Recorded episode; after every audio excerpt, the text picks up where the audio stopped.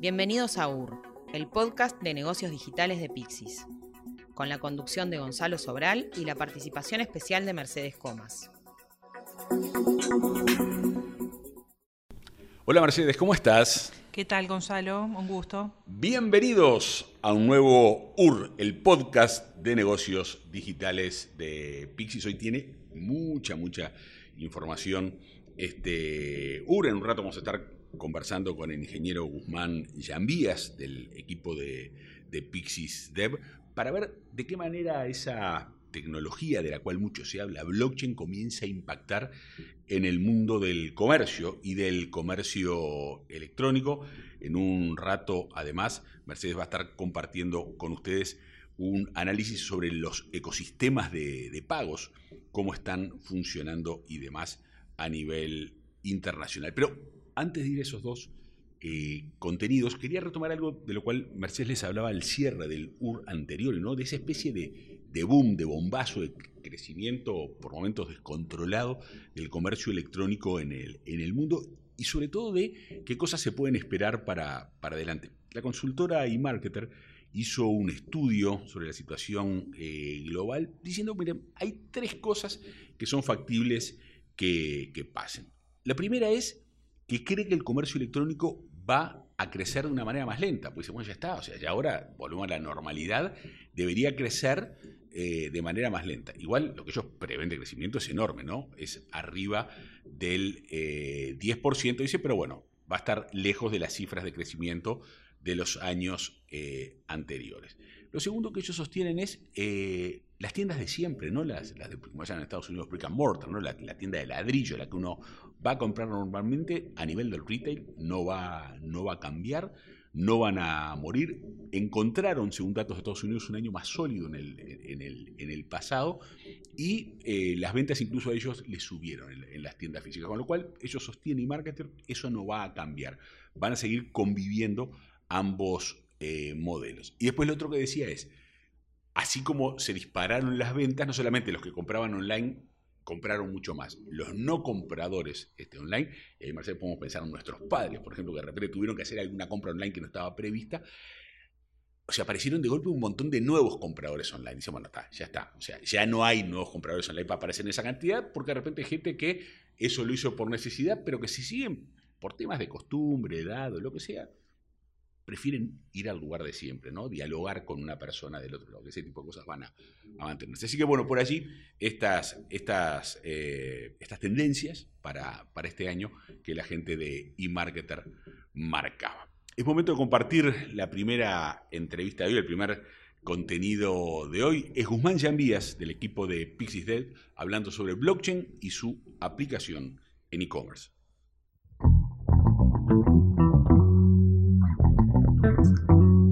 Entrevista con Guzmán Villas. Guzmán, cuando uno piensa en, blockchain como tecnología de una potencia gigantesca, ¿cuáles son las principales aplicaciones comerciales que, se vislumbran o las que existen? Bien, muy bien.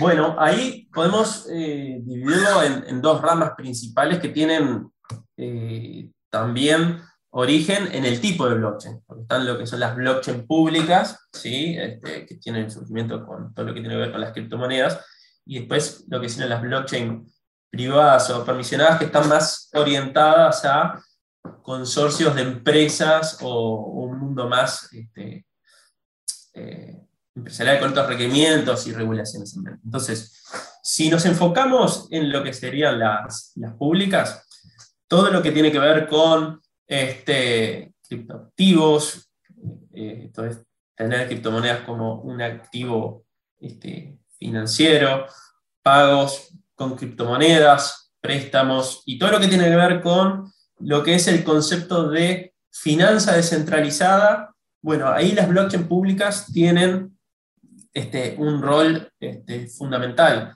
ya que dan el sustento tecnológico, ¿sí? Para este, implementarlo. Por otro lado, si nos vamos a lo que son este, las blockchain permisionadas o privadas o de consorcio, estas están enfocadas más a lo que es este, la mejora de los procesos entre varias organizaciones. Por ejemplo, en lo que es una cadena de suministros, donde a veces hay ineficiencias o, problemas debido a, falta de comunicación, la tecnología de blockchain surge como una herramienta para mejorar la trazabilidad y ahí tener una única fuente de, información para todas las empresas y mejorar sus procesos de negocio.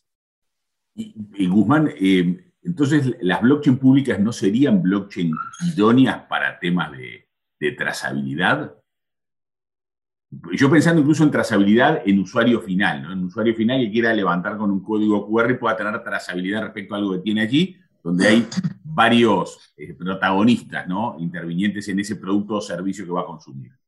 Tradicionalmente todos los, los, encargos de trazabilidad están enfocados con las privadas porque hay cierto eh, hay requerimientos de confidencialidad ¿no? de, la información que se maneja. ¿sí? Por ejemplo, dónde está el contenedor o este, dónde está determinado camión o por qué se demoró determinado pedido.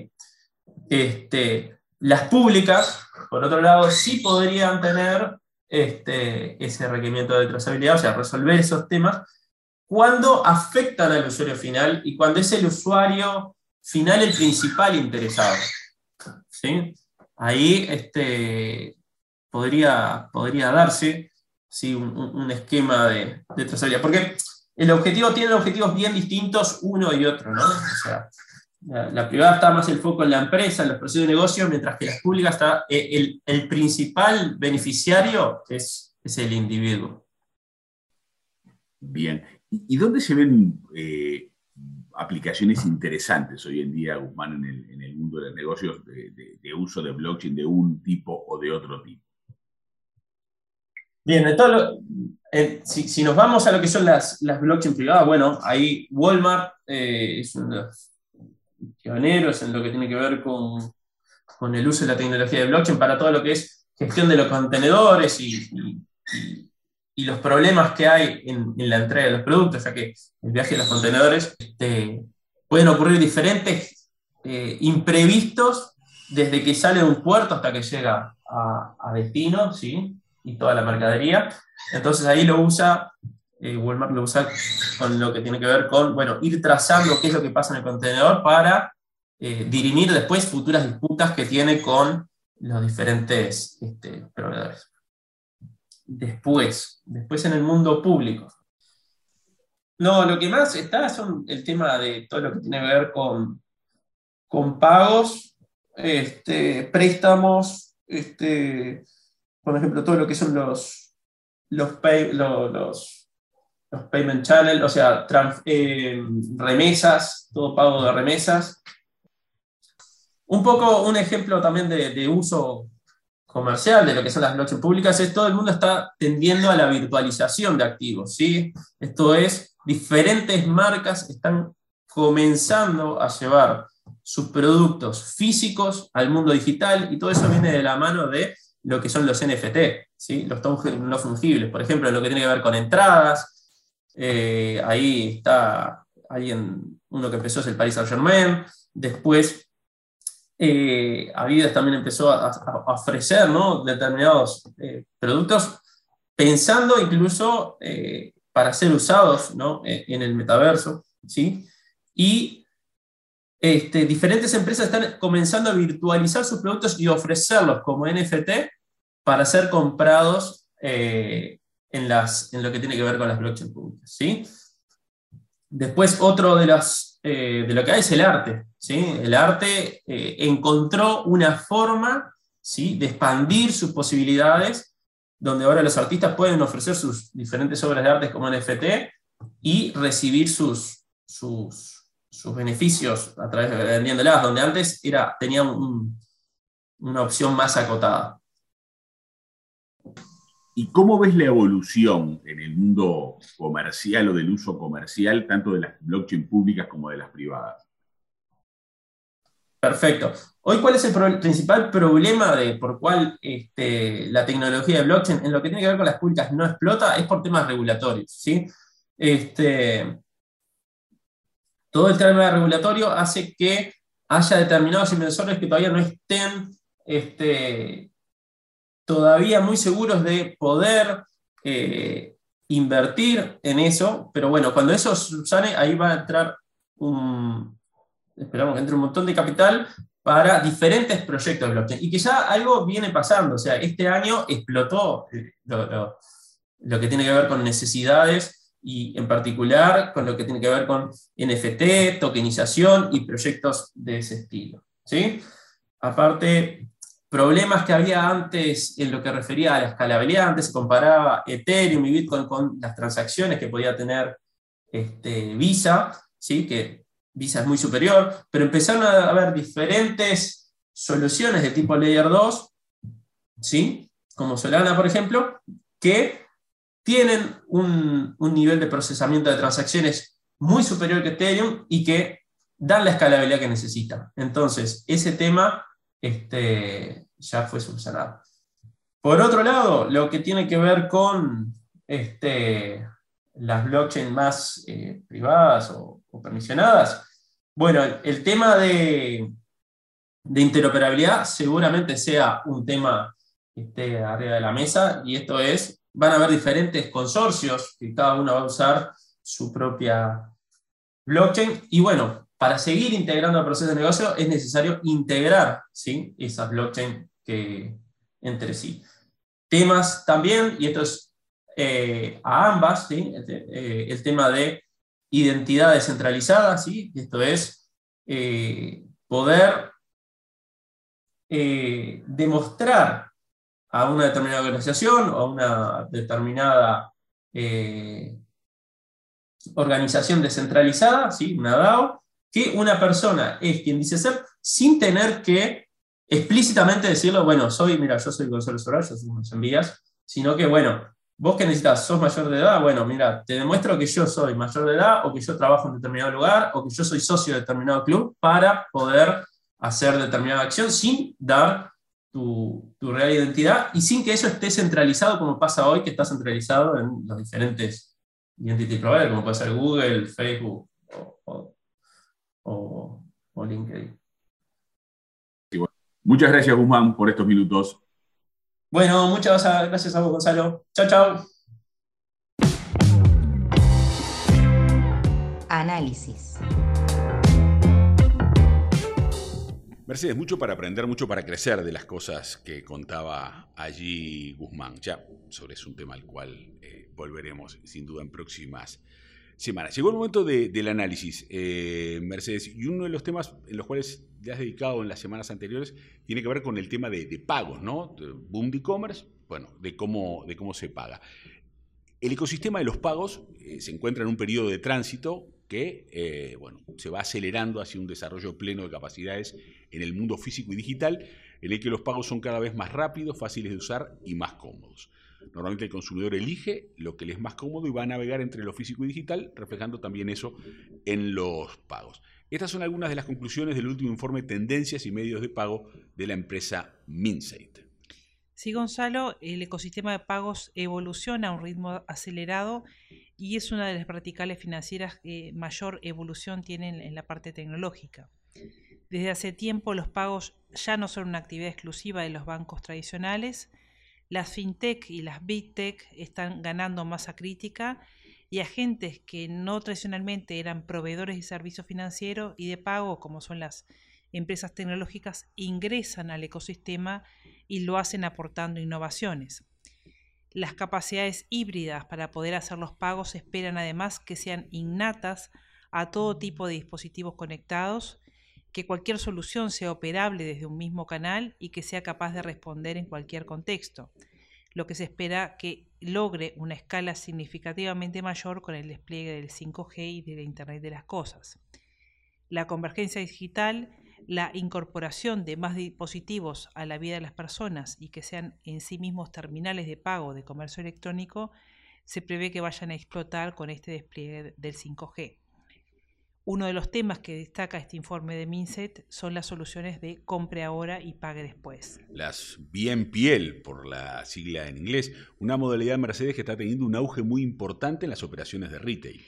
Así es, eh, como el, nombre lo indica, Son servicios que permiten a los compradores comprar algo, la mayoría de las veces online, para pagarlo más tarde en su totalidad o en cuotas, sin intereses para la financiación de, corto plazo. La diferencia más importante, Gonzalo, respecto a lo que son los planes tradicionales de pago por cuotas eh, utilizados en el retail, es que el pedido se envía de forma habitual justo después de realizarlo y los vendedores reciben el pago completo por adelantado menos una comisión cobrada por el proveedor del BNPL. Esta comisión puede variar entre 2 y 8%, dependiendo de la solución y del comerciante, también del tipo de producto y, obviamente del precio.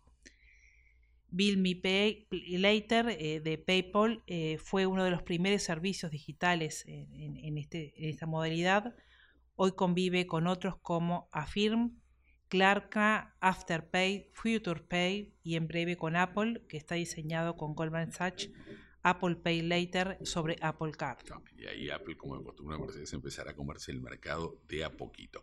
Ahora, la irrupción de este bien piel, sin duda, es un ejemplo de la presión de las entidades bancarias de estar presentes en todas las innovaciones que a menudo no pueden desarrollarse internamente y que precisan de la colaboración con la fintech. Sí, así es, Gonzalo. Eh, BNPL es una solución win-win para el comerciante que tiene la posibilidad de realizar una venta completa y para el comprador que recibe el bien habiendo desembolsado en el momento solo una parte de su precio. En general, este sistema de financiación todavía presenta bajos niveles de conocimiento, tanto en Europa como en América Latina, con excepción del, Reino Unido, donde el sistema de financiación alcanza casi al 70% de la población en términos de, conocimiento, de notoriedad. En, sentido opuesto, Chile es el país con menor nivel de conocimiento, eh, solo conocido por un 15% de la población de, ese país. Si miramos las edades, se observan algunas diferencias entre los países europeos y latinoamericanos. Mientras que en los países como España o Italia el sistema tiene mayores niveles de conocimiento en la población adulta, mayor a 40 años, en América Latina se aprecia una tendencia generalizada a un mayor conocimiento en el segmento más joven, principalmente en países como Colombia, Argentina, Chile y Perú. Esto es en cuanto al conocimiento del sistema. ¿Qué, pasa con la usabilidad, el nivel de uso? Bueno, es un sistema que aún no está muy extendido, pero que viene creciendo a paso firme. Solo el Reino Unido, República Dominicana, México, Ecuador y Brasil presentan niveles de uso superiores al 40% entre los conocedores del método de financiación. En países como Portugal y Chile el uso aún es, muy incipiente, menos del 30% de la población que conoce el sistema lo ha utilizado alguna vez en estos dos países. A pesar, Gonzalo, de que el Reino Unido se, ubica como el país con mayor conocimiento y uso del sistema de financiamiento por BNPL, parece que éste está alcanzando un tope de penetración entre la población ya que la población desconocedora o no usuaria de esta fórmula de, financiamiento presenta muy bajos niveles de intención de uso futuro. Por el contrario, eh, se prevé un elevado crecimiento en el uso del sistema de financiación en países de, Latinoamérica encabezados por República Dominicana, Ecuador y México, entre los que se destacan elevadas intenciones de uso futuras. Todo esto implica un desafío para los reguladores porque también puede incentivar un sobreendeudamiento de los consumidores. Eh, los desafíos, Gonzalo, para los reguladores no solo están en el ámbito de las soluciones BNPL, sino para todo el sistema de pagos. El fomento de la igualdad de condiciones es uno de los objetivos de la regulación financiera por temas de defensa de la competencia, así como también la estabilidad financiera y la protección de, los consumidores. Ahora, el desafío es importante para no afectar la agilidad, la seguridad y la innovación del sistema de pagos. Sí, las autoridades europeas, por ejemplo, reconocen que los riesgos relacionados con las actividades de Big Tech en las finanzas pueden no estar plenamente capturados por lo que es la regulación actual, que está orientada a entidades individuales o actividades específicas y no a los riesgos potenciales por las interrelaciones dentro de los grupos de Big Tech y lo que es su papel como proveedores de servicios críticos para las instituciones financieras, como los servicios de TI, de infraestructura en la nube y el análisis de datos. Eh, por este motivo, la regulación actual está orientada a buscar fortalecer la continuidad del negocio, la protección al consumidor para que éste sepa en todo momento con quién está relacionándose y también, Gonzalo, para mitigar la concentración de proveedores de tecnología que es una preocupación constante, sobre todo para lo que son los servicios en la nube.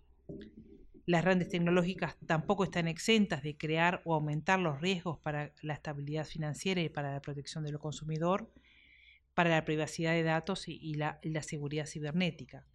Eh, las implicancias desde la perspectiva del regulador y del supervisor, supervisor no son, eh, son por lo tanto enormes y se deben eh, debaten perdón, entre modelos de supervisión por entidades y supervisión por funciones o actividades.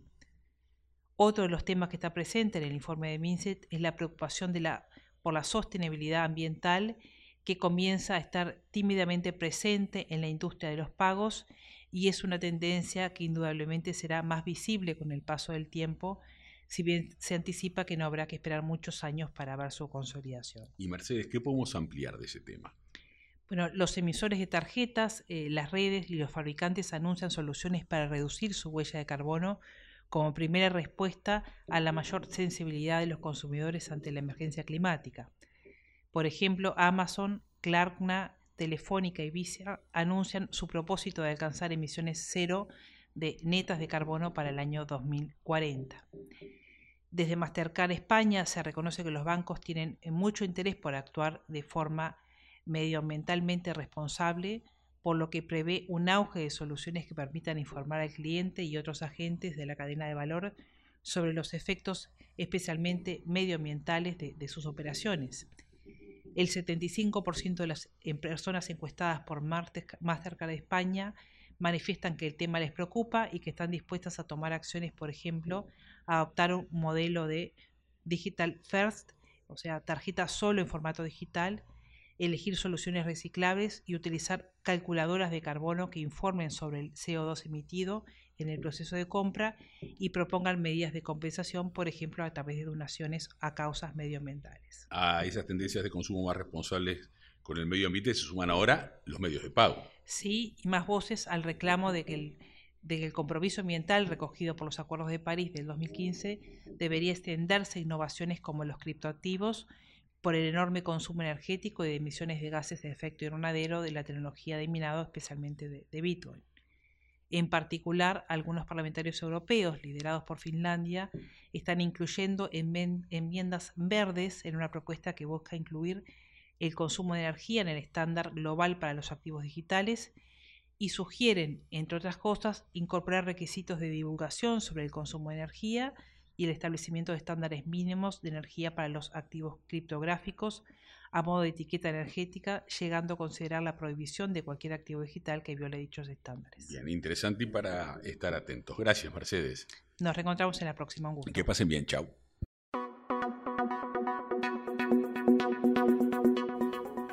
Suscríbete a nuestro canal y no te pierdas el próximo episodio. Te invitamos a seguirnos en redes sociales, en Twitter y LinkedIn. Búscanos como PixieCX.